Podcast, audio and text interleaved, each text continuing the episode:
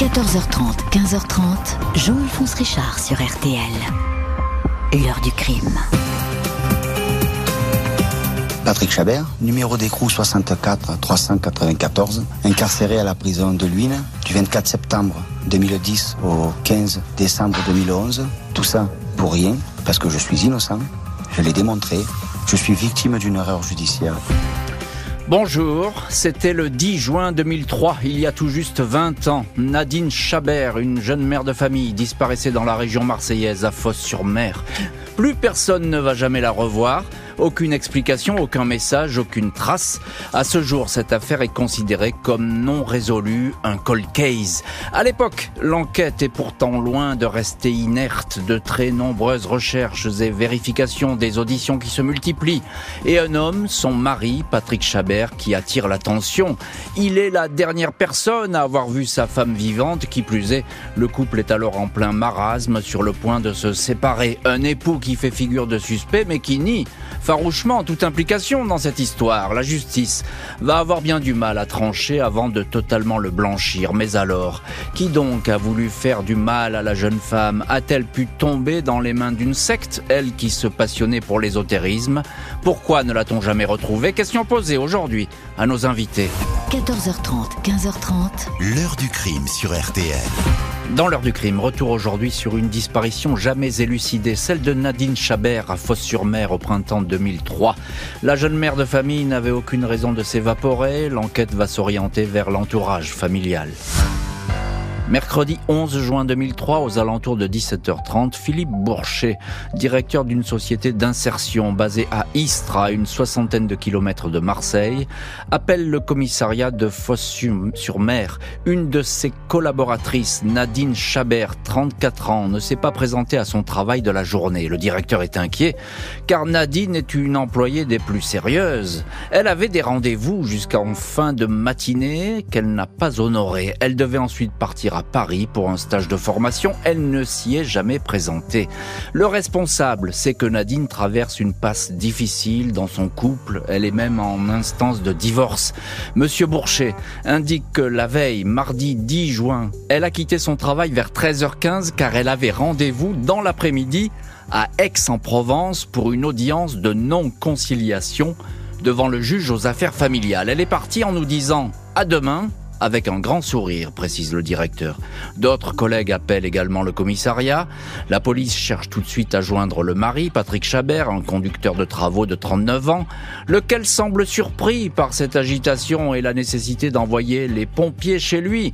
Il est en déplacement professionnel à Toulon. Il explique que la veille, mardi 10 juin, il a vu son épouse vers 14 heures. Elle est repassée à la maison.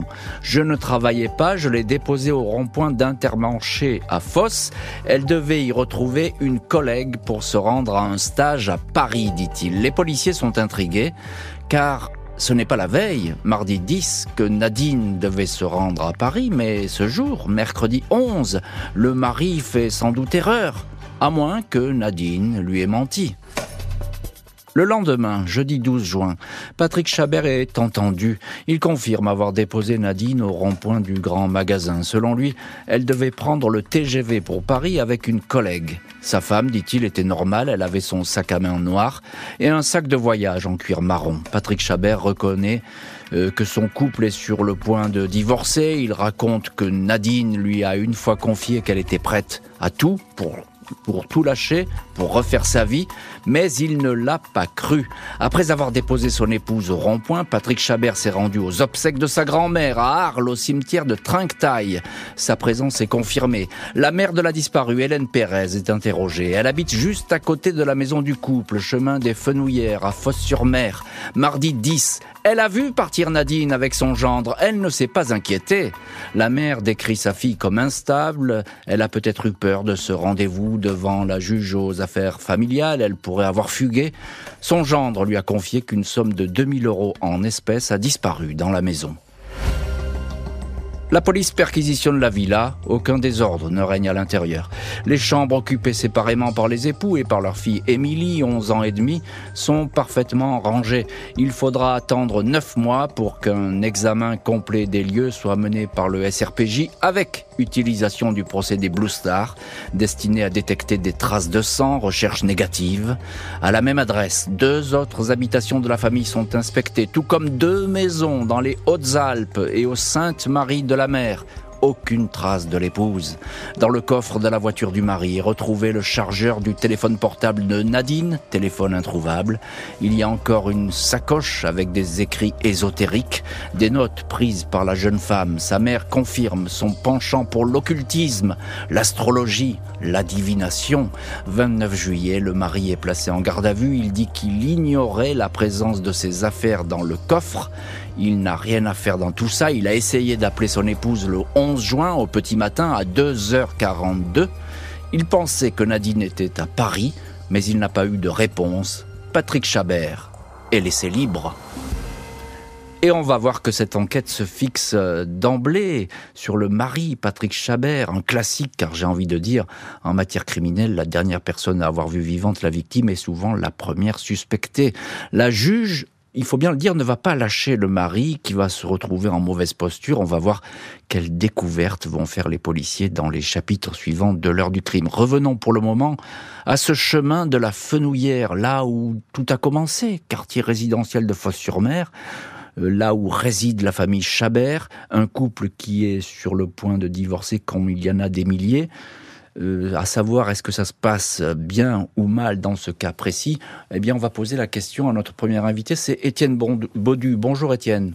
Bonjour euh, Jean-Alphonse. Merci infiniment d'être aujourd'hui euh, en direct dans l'heure du crime. Vous êtes euh, journaliste, on vous connaît bien sur RTL puisque vous êtes le chef du bureau RTL à Marseille et vous avez suivi le premier procès. Mais ce premier procès de, du mari, on va en parler évidemment dans la suite de l'heure du crime.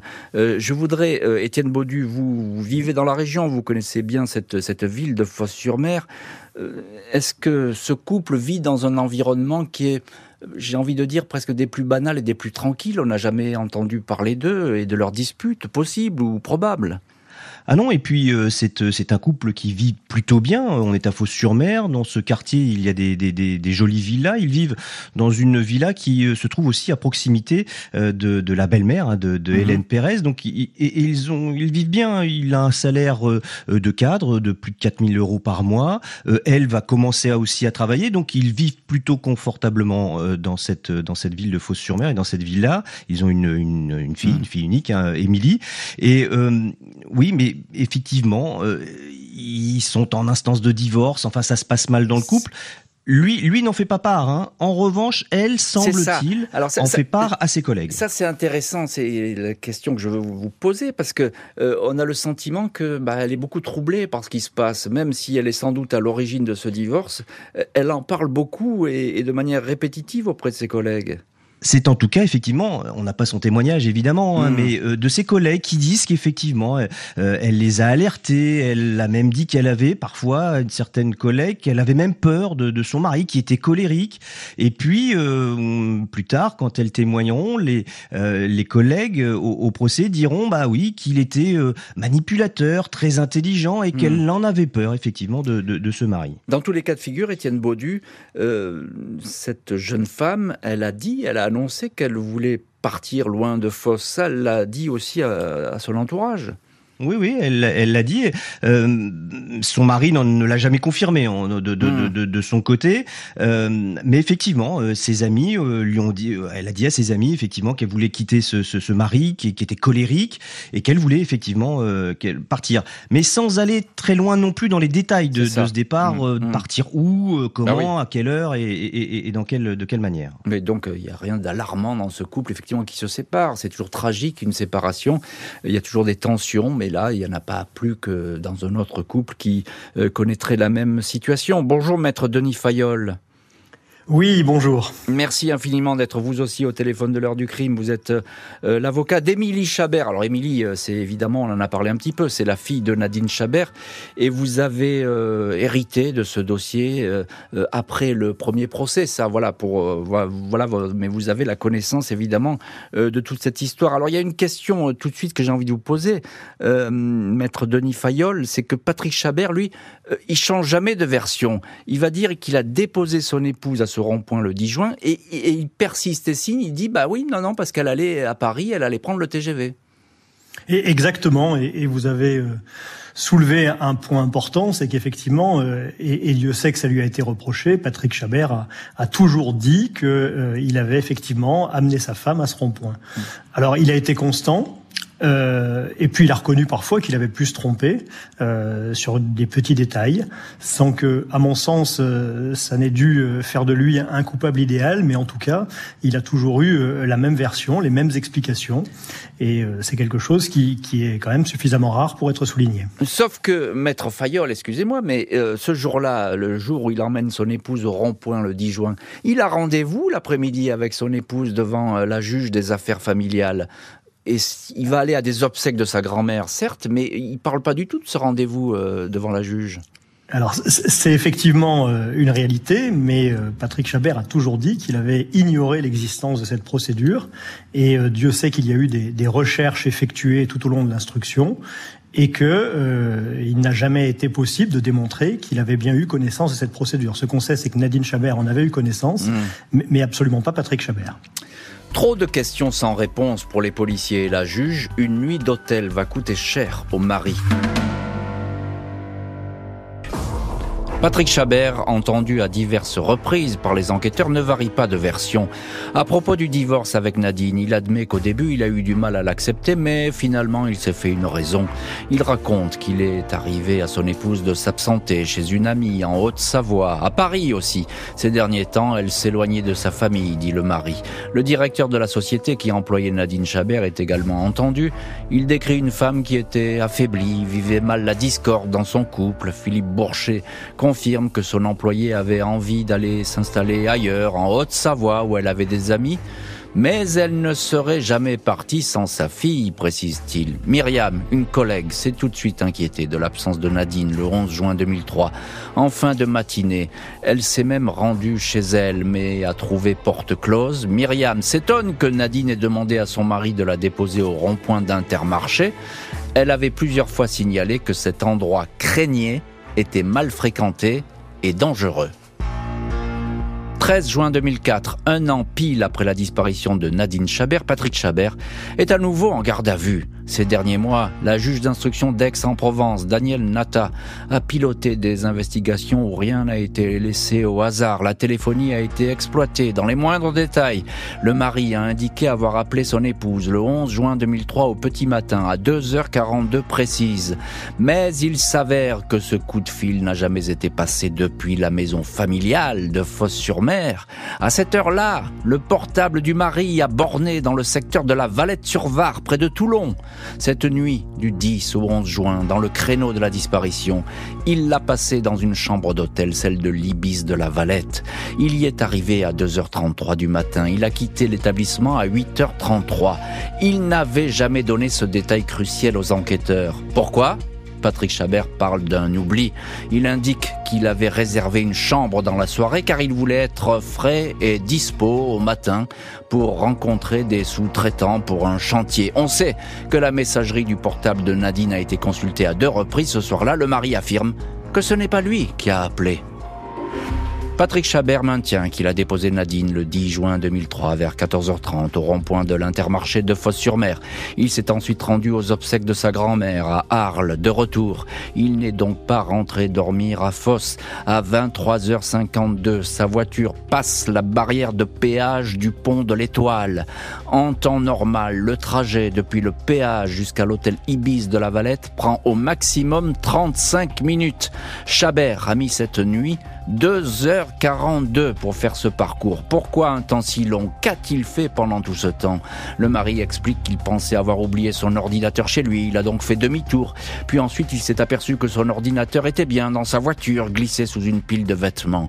La juge et les policiers estiment que le suspect ment. Ils émettent l'hypothèse qu'il a probablement étranglé Nadine, a placé le corps dans le coffre de la voiture, s'est rendu aux obsèques, puis s'est débarrassé de la dépouille dans un coin du Var ou même dans le béton d'un chantier. Patrick Chabert est mis en examen pour assassinat, placé sous contrôle judiciaire. Il nie les faits. Et voilà donc pour la conviction de la juge et des policiers, enquête qui paraît bouclé, il faut bien le dire, après un an de recherche. Le corps de Nadine Chabert n'a pas été retrouvé malgré ses dénégations. Patrick Chabert va se retrouver euh, devant une cour d'assises. Est-ce que les jurés auront la même lecture du dossier? Eh bien, on va voir ça évidemment dans la suite euh, de l'heure du crime. Alors, Étienne Baudu, Baudu pardon, on, vous retrouve dans, dans cette heure du crime. Vous êtes notre correspondant RTL à Marseille. Vous connaissez bien ce dossier. Vous l'avez euh, suivi pendant de longs mois et même des, années ce, qui fait mal à Patrick Chabert, j'ai envie de dire, c'est cette nuit passée à l'hôtel Ibis. On se demande pourquoi d'ailleurs il a, il a caché ce détail. Euh, il n'y avait pas de raison de le cacher puisque la téléphonie va parler. Oui, mais voilà, c'est une des questions et c'est un des euh, sur ce premier procès, en tout cas, une des grandes interrogations. Et euh, les, les, les, policiers ont fait le, ont mmh. refait le, le, le, trajet. Ils n'auraient pas dû mettre autant de temps entre euh, au moment où ils bornent euh, à, à, au, au, pont de l'Étoile, au, mmh. au, péage, de, au mmh. péage, et son arrivée à l'hôtel. Et là, il explique, euh, alors qu'il n'avait absolument pas dit ce qu'il avait fait à, aux policiers avant, et donc il, il s'explique, il dit bah oui, voilà, j'ai fait un aller-retour. Euh, et c'est très suspect pour pour les pour les enquêteurs. En tout cas, c'est ce qu'ils diront au, procès. Enfin voilà, pourquoi a-t-il fait un demi-tour pour pour un ordinateur qu'il a finalement retrouvé sur enfin si on fait pas de demi-tour euh, sur une sur une autoroute sans chercher véritablement de, de, dans, la voiture avant. Enfin en tout cas, c'est c'est c'est ce qu'ils disent. Et cette nuit à l'hôtel, euh, c'est ce qui est me semble-t-il dans, dans ce procès, c'est ce qui mm. a mis le doute, le grand doute aux, aux, enquêteurs. Et évidemment, ça met le doute parce que maître Denis Fayol, vous êtes vous l'avocat d'Émilie Chabert, la fille de Nadine Chabert qui a toujours défendu son père dans cette affaire, hein, il faut bien le, le, signaler. Euh, Maître Fayol a supposé que le mari ait eu un, projet criminel et qu'il ait eu ces deux heures ou voire deux heures et demie de battement pour aller faire disparaître le corps.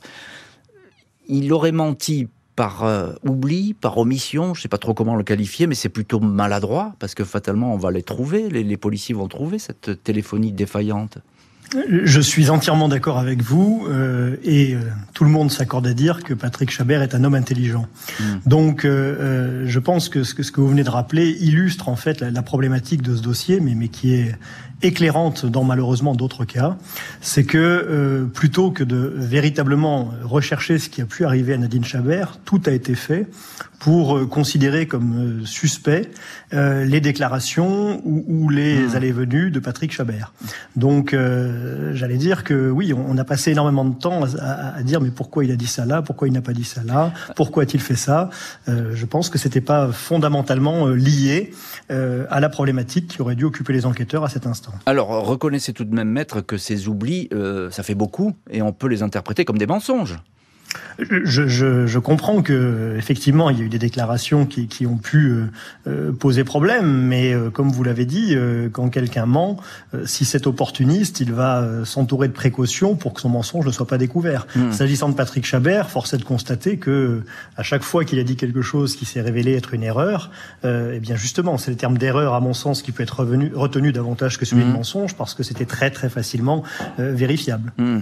Est-ce que maître Fayol, est-ce qu'il y a eu des recherches dans ce coin du Var, là, autour de ce péage euh, du pont de l'Étoile, euh, entre l'Ibis, etc., là où, bah, effectivement, on peut faire peut-être disparaître encore. Est-ce qu'il y a eu des recherches menées alors, il y, a eu des recherches. Euh, il y a notamment eu des recherches, euh, et ça c'est quand même quelque chose d'assez marquant, euh, parce qu'il se trouve, ironie du sort, que Patrick Chabert avait participé à l'édification d'un chantier qui n'est pas un, chantier comme les autres, c'est celui de la, de la, prison de Toulon, mhm. la maison d'arrêt de, de, la Farlède. Et vu la proximité des lieux, eh bien, on s'est demandé, et ça a même été une hypothèse et qui a prospéré pendant un certain temps, si Patrick Chabert n'avait pas profité de ce chantier pour euh, dans le béton le corps de sa femme. C'est mmh. euh, évidemment euh, grotesque parce que tout simplement le, le, le chantier était terminé au moment de la disparition de Nadine Chabert. Donc c'est vous dire que oui, il y a eu des vérifications qui ont été faites, toujours, j'allais dire, proches de Patrick Chabert et, à mon sens, très éloignées de Nadine Chabert. Étienne Baudu, personne, alors ça c'est aussi une des caractéristiques de ce dossier, en général il y a toujours des proches qui sont pas d'accord, etc. Là, mais personne autour de Patrick Chabert ne doute de sa bonne foi. Euh, sa fille, bien sûr, je l'ai dit, Émilie, mais aussi sa belle-mère. Mais c'est ça, c'est une des, euh, euh, des, étrangetés et des originalités de ce dossier, c'est que euh, il y a l'accusé Patrick Chabert et dans les parties civiles, il y a sa fille qui a perdu sa mère et mhm. sa belle-mère, donc c'est la, la, mère de Nadine. Et pourtant, du côté des parties civiles, eh bien, on est tous les trois, tous ensemble avec avec Patrick Chabert. Ah Émilie, mhm. ne croyant pas du tout en la culpabilité de son de son père, elle le dira et elle le dit, je crois encore toujours aujourd'hui. et, et Nadine euh, Hélène Pérez, la maman euh, de. Danine, a toujours aussi soutenu euh, son gendre, pensant que sa fille avait disparu ou qu'elle était partie en tout cas dans une secte hein, c'est ce qu'elle dit. voilà dans une secte. Elle c'est ça c'est la version qu'elle soutient. Et en tout cas pendant tout le procès c'était d'ailleurs assez étonnant puisque nous mmh. nous étions euh, évidemment à côté des, des, des partis civils et elles étaient elles étaient absolument convaincues euh, convaincues que, que leur euh, que leur père et, et, et gendre étaient étaient innocents. Euh, Maître Fayol, juste un petit mot. Patrick Chabert à l'époque il n'est pas écroué, il est placé sous contrôle judiciaire. Ça veut dire quoi? En général, quand on place sous contrôle judiciaire, c'est qu'on n'est pas vraiment très sûr du dossier, on peut le dire comme ça. Je pense qu'on peut le dire comme ça en termes statistiques. Quand vous êtes mis en examen pour euh, des faits de, de, meurtre ou d'assassinat, hmm. euh, la logique ou en tout cas les statistiques euh, conduisent à une incarcération et le hmm. plus souvent vous comparaissez détenu à votre procès. Lui non seulement il a comparé libre, mais il n'a pas fait un jour de, de détention à ce moment-là. Patrick Chabert reste poursuivi. Il va devoir attendre six ans avant d'être jugé.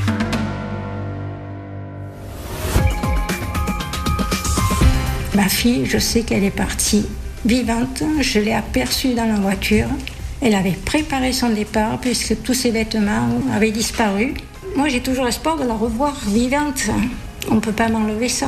C'est pas Patrick qui a tué sa femme, ça. Heure du crime où nous revenons sur la disparition de Nadine Chabert il y a 20 ans au mois de juin 2003. Le corps de la jeune femme n'a jamais été retrouvé, le mari a été mis en examen, il nie. Sept ans après les faits, il comparaît devant une cour d'assises. 23 septembre 2010, Patrick Chabert, 46 ans, regard fatigué mais concentré derrière de petites lunettes, crâne dégarni, se présente devant la cour d'assises des Bouches-du-Rhône à Aix-en-Provence. Je conteste les faits dans leur intégralité. Je pense que mon épouse est partie vu le divorce. Elle en avait marre de tout ça. Je ne sais pas où elle se trouve. Je suis incapable de le savoir, annonce fermement l'accusé. Vous écartez une fin tragique demande le président. Réponse il n'y a pas eu de fin tragique, d'enlèvement. Elle nous a laissé en plan avec son ras-le-bol. La mère de la disparue, Hélène Pérez, a beau avoir pris place sur le banc des partis civils, elle soutient son gendre. J'ai la conviction que Nadine est toujours en vie. Elle avait peut-être envie de vivre une autre vie. Elle a été manœuvrée, manipulée mentalement car je ne la reconnaissais plus. Elle s'est évadée. Elle n'a peut-être eu ras-le-bol, dit-elle. Émilie, la fille du couple, alors âgée de 19 ans et catégorique. J'ai l'espoir de revoir ma mère un jour. Elle est partie vraiment d'elle-même. L'accusation ne partage pas le sentiment des proches de l'accusé.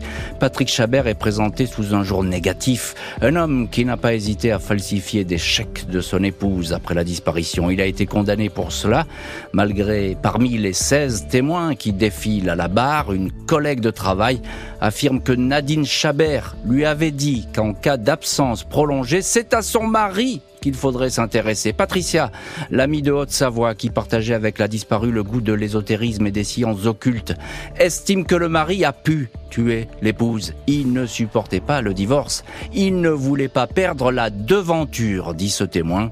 Sans doute veut-elle dire perdre la face. Cour délibérée après deux jours d'audience, Patrick Chabert est condamné. 20 ans de prison. Coupable donc à ce procès, euh, Étienne Baudu, euh, vous êtes notre correspondant RTL à Marseille, dans cette grande région du Sud-Est. Vous êtes à ce procès à cette époque. Quelle ambiance règne sur, euh, sur ces deux journées qui sont, on a l'impression que c'est très tendu tout de même. Hein? Oui, c'est tendu. Bon, c'est pas euh, dans, dans, dans, de nombreux procès, alors l'ambiance est, est, souvent euh, tendue, mais j'avais pu rencontrer euh, Patrick Chabert, hein, qui était. Qui il comparait libre, hein, c'est ça. Voilà, il comparait libre, et je l'avais rencontré la, la, veille de son procès, et lui était sûr de lui. voilà, il ne dérogeait pas, il n'a pas tué sa femme, il est sûr de lui, et, et en même temps, il, il n'a pas non plus d'empathie. Il aurait pu mmh. dire, ah, voilà, ma femme est disparue, même s'ils sont en instance de divorce. Il n'a pas ces, il n'a pas ces mots, ces, ces mots-là. Il, du, du, coup, il paraît un petit peu aux yeux des, du public et, de nous journalistes, il, paraît un peu froid derrière, derrière son, dans, dans son box des, des, accusés.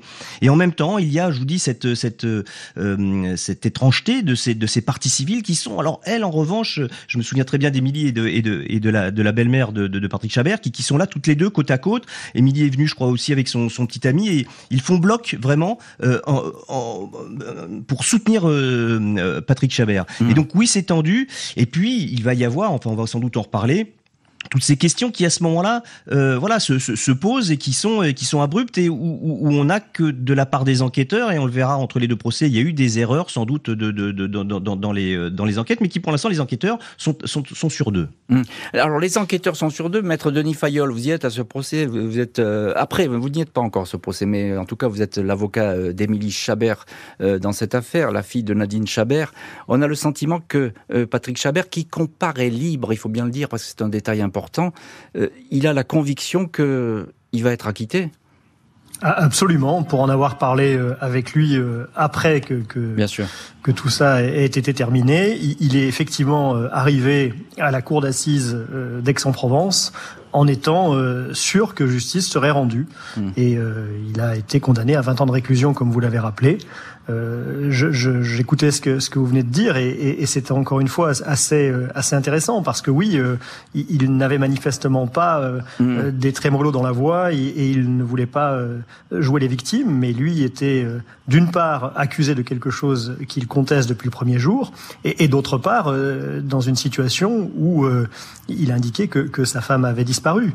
Donc c'est sûr qu'il ne correspondait pas sans doute au profil de l'accusé tel que on veut le voir, mais justement là encore, l'absence d'opportunisme me paraît intéressant. Mais, juste, je n'étais pas en première instance. Oui, hein, je, sais, je bien. Mais, oui, oui, tout à fait. Mais, maître c'est ce qui m'a indiqué après. Oui, maître Fayol, juste un mot. Est-ce que c'est cette absence d'empathie, on peut, voilà, euh, qui, qui, qui, qui paye à ce procès? Je, je, pense que, encore une fois, en étant prudent, puisque je n'y étais pas, mais pour euh, savoir ce qui m'a été euh, rapporté, et puis pour aussi avoir euh, constaté qu'en première instance, cet homme a été jugé et condamné en trois jours, et je dirais même trois petits jours, puisque je crois que les, les audiences se finissaient en fin d'après-midi. Là où, en cause d'appel, nous avions initialement deux jours de plus, cinq jours, et que la présidente de la cour d'assises dans le Var, statuant en appel, a mmh. fait extraordinaire, rajouté deux jours supplémentaires mm, mm. au regard de la durée et la, la densité des débats. Et nous avons euh, eu deux jours supplémentaires pris sur les, les vacances de Noël. Je m'en souviens très bien. Donc, et je pense. Et, on va en parler, on va en parler, maître, de, de ce deuxième procès qui, qui, qui, arrive. Pour finir sur la première instance, parce que c'est important. Je pense que, euh, vous savez, quand la justice veut aller quelque part et qu'on veut pas que le train déraille, euh, on, on, sait faire. Et je pense que c'est ce qui s'est passé en première instance. Le mari n'accepte pas cette condamnation. Il fait appel. 12 décembre 2011, Patrick Chabert est devant la cour d'assises d'appel du Var à Draguignan. À propos de sa séparation difficile avec Nadine, le mobile du crime, selon l'accusation, le mari s'exprime calmement. Au début, je n'étais pas d'accord pour ce divorce. Peu à peu, je m'y suis fait. Je voulais juste que notre fille ne manque de rien. Tout allait bien se passer, j'ai cédé, dit-il. Quinze mois après sa condamnation, Patrick Chabert peut toujours compter sur le soutien indéfectible de sa belle-mère, la mère de Nadine, et surtout sur celui de sa fille, Émilie. Celle-ci fait part de sa détresse et de son désespoir de voir son père condamné. Je n'ai plus ma mère à mes côtés et la justice veut m'enlever mon père pour un meurtre qu'il n'a pas commis, a-t-elle souvent répété. Pendant 4h30, l'avocat général Pierre Cortès écarte une à une les thèses de la fugue amoureuse, de la fugue mystique et de la retraite sectaire. Selon lui, Patrick Chabert n'a cessé de mentir sur ses déplacements, son emploi du temps. Pour l'avocat général, il ne fait guère de doute que le mari a étranglé sa femme. Peut-être avec un lacet, explique-t-il. Il n'y a plus d'énigme, il n'y a plus qu'un cadavre que l'on ne trouve pas, assène le magistrat qui réclame au moins 20 ans de prison. Les jurés ne suivent pas, sans doute sensibles au témoignage d'Émilie à quelques jours des fêtes de Noël. Patrick Chabert est acquitté. Émilie éclate en sanglots. Huit ans d'enfer pour en arriver là. Lâche l'homme qui a fait figure d'accusé pendant toutes ces années. Et on retrouve dans cette heure du crime l'un de nos invités, maître Denis Fayol. Évidemment, vous êtes à ce procès, maître Fayol. Vous êtes dans cette affaire l'avocat d'Émilie Chabert, la fille de Nadine Chabert. Et on s'aperçoit que cette fille, jusqu'au bout, elle soutient son père. C'est vraiment euh, son témoignage qui fait basculer les, jurés, témoignage assez poignant euh, devant cette cour d'assises?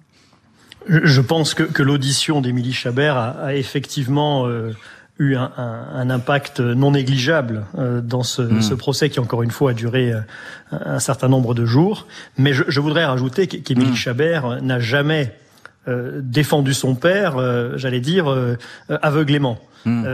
Émilie Chabert, quand je l'ai rencontrée, elle vient me voir parce que son père venait d'être condamné à, à, 20 ans de prison et elle vient avec le dossier. Elle était partie civile, elle avait accès au dossier et c'est notamment en, ayant vu le dossier, euh, qu'elle a eu la confirmation que son instinct euh, de, jeune fille ne l'avait pas trompée mmh. et, et, que son père n'avait pas pu tuer sa mère. Et puis il y a aussi le fait que Émilie était évidemment le premier témoin de l'évolution du couple d'une part et aussi de sa maman. Et euh, enfin, et, et, ça, ça me paraît très important, euh, ce qu'il faut noter, c'est qu'Émilie Chabert, après le premier verdict, elle aussi sans doute pensait que euh, son père serait acquitté dès la première instance. Évidemment, le premier verdict a été un coup de massue. Mmh. Dès lors, elle a pris en main euh, la défense des intérêts de son père et a notamment contacté euh, Roland Agret, qui, qui, est une figure ouais, de lutte contre l'erreur judiciaire. Il y a eu des investigations qui ont été menées. Émilie elle-même a retrouvé des écrits très inquiétants qui avaient été négligés par les enquêteurs et qui montraient la dérive sans doute sectaire de Nadine Chabert. Bref, il y a eu aussi des mmh. éléments nouveaux. Il n'y a pas eu que l'émotion pour expliquer ce verdict radicalement différent.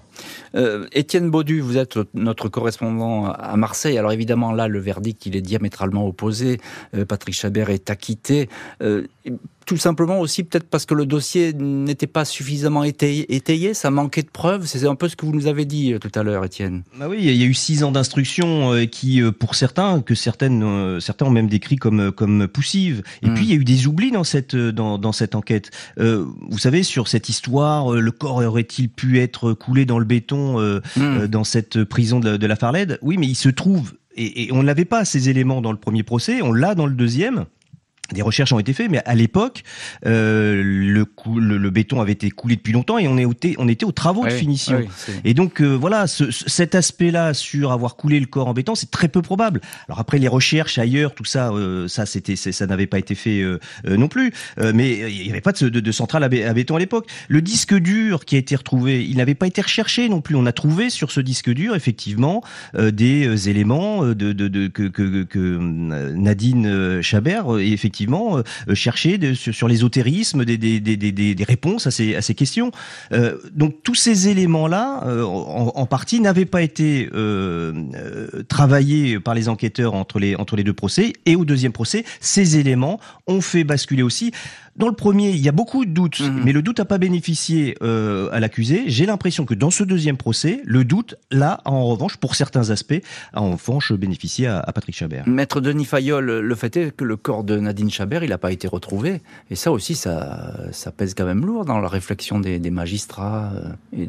Mais, bien sûr, ben, le, le, corps n'a pas été retrouvé. Et, et, avant de parler euh, du corps, euh, le, le crime n'a pas été prouvé. Mmh. Alors évidemment, le, le, temps qui passe euh, peut-être euh, rend euh, chaque jour un peu moins probable l'hypothèse d'un retour de Nadine Chabert et d'un départ euh, volontaire sans euh, mauvaise rencontre et, et, sans issue fatale. Mais encore une fois, et c'est ce que révèle ce dossier, euh, tout ce qui a été fait par Émilie des années après, euh, tout ce qu'on a essayé de reconstituer n'a pas pu mmh. l'être parce qu'on était des années après. Mmh. Vous l'avez dit, l'instruction a duré six ans. Mais si euh, dans les six premiers mois euh, ou euh, après la disparition de Nadine Chabert, ou même, allez, après la mise en examen de Patrick Chabert, on avait euh, cessé de regarder dans une seule direction mmh. pour voir s'il n'y avait pas d'autres pistes, je suis persuadé que on aurait découvert des choses intéressantes. Patrick Chabert est libre, aucune charge ne pèse sur lui. Il n'est pas le meurtrier de son épouse. Le 14 mai 2012, soit moins d'un an après l'acquittement de son père, Émilie Chabert dépose plainte pour enlèvement et séquestration. La mère de Nadine Chabert se joint à cette action. Dès le départ, la justice s'est focalisée sur la culpabilité de Patrick Chabert, commente maître Denis Fayol, l'avocat d'Émilie. Il ajoute, l'acquittement ne résout pas tout. Il faut que la justice relance l'enquête. L'avocat évoque la piste de la secte d'une disparue qui serait sous la coupe d'un gourou. 20 ans après, aucun nouvel indice n'est apparu. À ce jour, le corps de Nadine Chabert n'a pas été retrouvé. Et on retrouve dans cette heure du crime, au téléphone de l'heure du crime, maître Denis Fayol, avocat d'Émilie Chabert, la fille de Nadine Chabert. Euh, je viens d'évoquer l'action que vous lancez avec euh, euh, Émilie Chabert en mai 1900, en mai 2012, pardon. Et vous demandez une nouvelle enquête. Qu'est-ce qu'elle est devenue cette nouvelle enquête? Est-ce que ça a prospéré ou pas?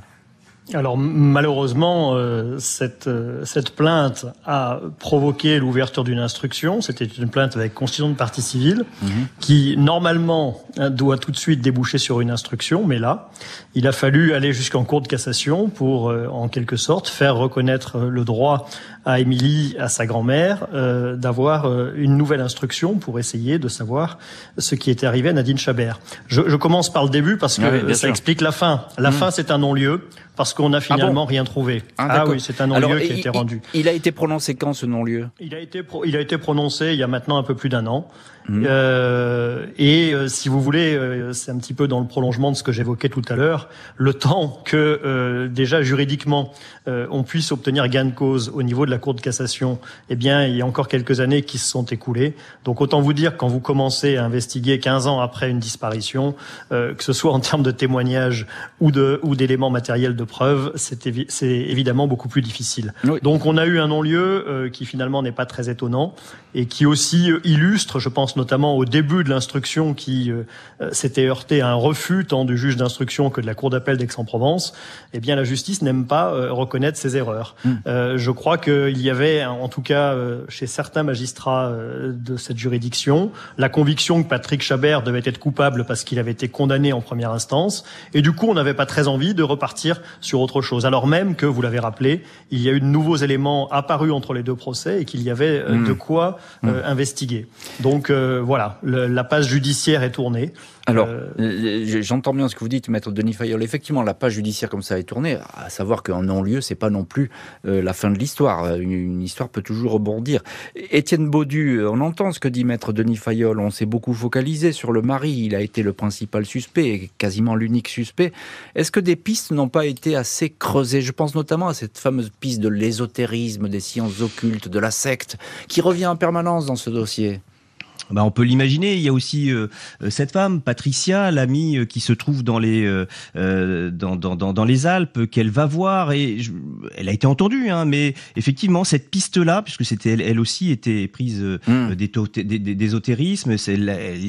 On sait aussi que Nadine allait souvent la voir et mmh. cette piste-là, effectivement, n'a peut-être pas été assez assez creusée, hein, sachant qu'on le disait tout à l'heure hein, dans, dans un disque dur, dans, dans, dans certaines affaires, on voyait bien que Nadine était euh, été intéressé en tout cas par ces par ces sujets-là. Alors oui, peut-être que la piste n'a pas été euh, suffisamment euh, suffisamment suffisamment explorée. Mmh. Et, on, il n'y a, pas eu d'autres pistes, Étienne. Hein il faut il faut le préciser. non non, c'était on a, on a creusé que celle du mari finalement. Voilà, elle, elle, n'a elle a disparu ce, ce euh, en, 2003, là en juin 2003, et on n'a plus de, de, de, nouvelles. Et effectivement, euh, et moi je pense à Émilie aujourd'hui, hein, qui avait 11 ans à l'époque des faits. Je me mmh. souviens encore de ses pleurs sous les voûtes euh, du, du, palais de, de justice d'Aix-en-Provence quand son père est condamné à 20 ans. Je me souviens encore de, ses pleurs. Elle était inconsolable, sans doute une un soulagement quand, quand, quand son père est, est, est, relaxé dans, en, en cours d'appel. Mais elle a aujourd'hui 31 ans et elle ne sait toujours pas euh, ce qu'est devenu euh, sa maman et ça doit être terrible pour elle, on, peut, l'imaginer. Eh bien, je vais poser la question à maître Denis Fayol. On va terminer cette émission avec vous, maître Fayol. Euh, vous êtes l'avocat d'Émilie Chabert. Elle, a toujours espoir, Émilie, que l'enquête finalement rebondisse et qu'on sache où est passée sa mère? Je, ne pense pas trahir ses propos en vous disant qu'Émilie n'attend plus grand chose d'une issue judiciaire ou policière, mais sans doute qu'au fond d'elle, il y a quelque part un petit espoir encore que, que le miracle se produise pour qu'elle sache enfin. Mm. Mais euh, aujourd'hui, ben effectivement, c'est plus euh, c'est plus une enfant, c'est plus euh, une jeune adolescente de, de, de 11 ou 12 ans. C'est une femme qui, j'allais dire, a envie de vivre avec maintenant cette épreuve, mais en ayant réussi avec un courage et une dignité remarquable mm. à, à, au moins faire en sorte que, que la casse soit limitée euh, s'agissant de, du sort judiciaire de son père. Donc c'est sûr que c'est quelqu'un qui a, qui a marqué euh, ce dossier. Évidemment, on comprend la, détresse d'Émilie Chabert qui ne sait toujours pas euh, ce qui est advenu euh, de sa mère. Merci beaucoup, maître Denis Fayol, Étienne Baudu, d'avoir été aujourd'hui les invités de l'heure du crime. Merci à l'équipe de l'émission, Justine Vignot, Marie Bossard à la préparation, Boris Pirédu à la réalisation. L'heure du crime, présenté par Jean-Alphonse Richard sur RTL.